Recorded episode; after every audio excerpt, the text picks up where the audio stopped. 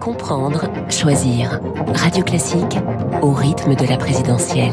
Il est 7h24, David Doucan, David Abiker sont avec nous. Je commence avec vous, David Doucan. Bonjour. Bonjour François. L'info politique, vous êtes le rédacteur en chef euh, du service politique du Parisien. Un grand week-end de meetings politiques. Vous, allez, vous les avez tous écoutés, David. Euh, week-end chargé a priori pour vous. Et vous vous arrêtez ce matin sur celui de Valérie Pécresse. Oui, parce qu'il s'est passé plusieurs choses hier, porte de Versailles. D'abord, euh, la progression sur la forme est notable. Valérie Pécresse n'est pas soudain devenue un tribun, mais nous étions très loin euh, du naufrage du Zénith qui avait plombé sa campagne d'entrée de jeu. Libérée du prompteur, euh, la voix posée, la relation à la salle était maîtrisée.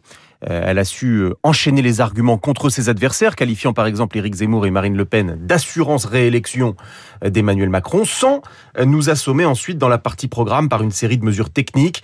Elle a fait simple, euh, sans trop entrer dans les détails et euh, euh, et ceux, pardon, je reprends. Elle a fait simple, sans trop entrer dans les détails et ceux à qui cela avait échappé jusqu'à présent ont compris qu'elle voulait, par exemple, augmenter les salaires, durcir les règles en matière d'immigration. Valérie Pécresse a fait efficace. Enfin, elle s'est racontée elle-même dans cette campagne. Elle a insisté sur sa pugnacité, sa capacité de résistance. Elle qui est peut-être celle qui a reçu le plus de coups ces derniers mois. Vous m'avez vu trébucher, a-t-elle lancé à la salle. Vous m'avez vu me relever. Donc c'est un sursaut, mmh. c'est un réveil, un appel à la révolte, mais mais il y a plusieurs mais. Alors quels sont vos mais, David? D'abord, fait euh, inimaginable il y a encore quelques jours, le nom de Nicolas Sarkozy a été sifflé dans un rassemblement des Républicains. Incroyable, mais vrai.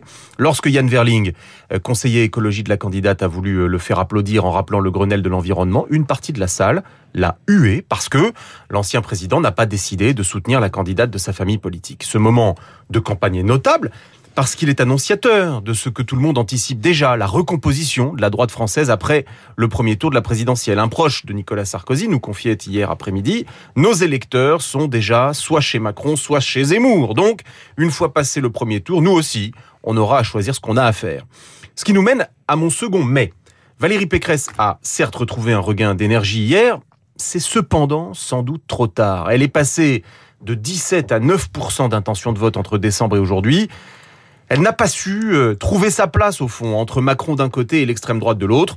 Toutefois, elle fait campagne jusqu'au bout, elle ne se décourage pas. Peut-être que cette capacité de résistance lui permettra euh, de réaliser un score plus élevé que ce que lui promettent les sondages, mais au sein des républicains, plus personne ne hmm. croit vraiment qu'elle se qualifiera pour le second tour.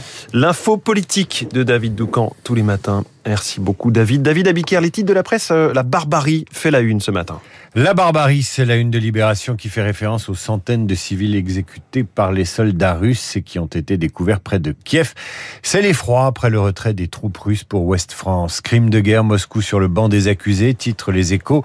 Les reporters du Parisien aujourd'hui en France et du Figaro se sont eux rendus dans l'enfer des villes libérées pour y constater le massacre de civils et les atrocités commises à Irpin et Boutcha. Dans les pages économiques, l'inflation tient le haut de l'affiche, des crédits immobiliers qui augmentent en une des échos, la hausse des prix dans les grandes surfaces en page saumon du Figaro, inflation, le pain aussi, titre quant à lui le journal de Saône-et-Loire. Enfin, la présidentielle, le Figaro évoque la dépolitisation de cette campagne, les échos, une campagne atypique et la croix, une tentation protestataire. Enfin, après les nouvelles violences à Ajaccio, Corse Matin titre L'histoire sans fin. Merci David Abiker, vous revenez tout à l'heure à 8h30 pour la revue de presse complète. Bonjour Renaud Blanc. Bonjour François. Votre invité ce matin Le géopolitologue Dominique Moisy, il signe ce matin dans les échos une chronique intitulée Poutine ou l'empire du mensonge. Euh, quelles peuvent être les conséquences des massacres de Boucha sur la communauté internationale? Est-ce que ces massacres ont été décidés au sommet de l'état-major russe? Dominique Moisy pour évoquer également les sanctions actuelles et à venir, mais aussi le désarroi des élites russes euh, devant cette guerre décidée par Poutine. Dominique Moisy, mon invité, a 8h15. Sachez euh, qu'on parlera de cette notion de crime de guerre dans les spécialistes avec l'avocat euh, Patrick Klugman. Les enquêtes en Ukraine ont déjà débuté. Euh, sur quoi peuvent-elles déboucher? Quel est le rôle de la Cour pénale internationale? Patrick Klugman dans les spécialistes dans une dizaine de minutes. Vous n'oubliez pas, Esprit Libre à 8h45. Esprit Libre avec ce matin Luc Ferry, comme tous les lundis. Luc Ferry, interrogé par Guillaume Durand.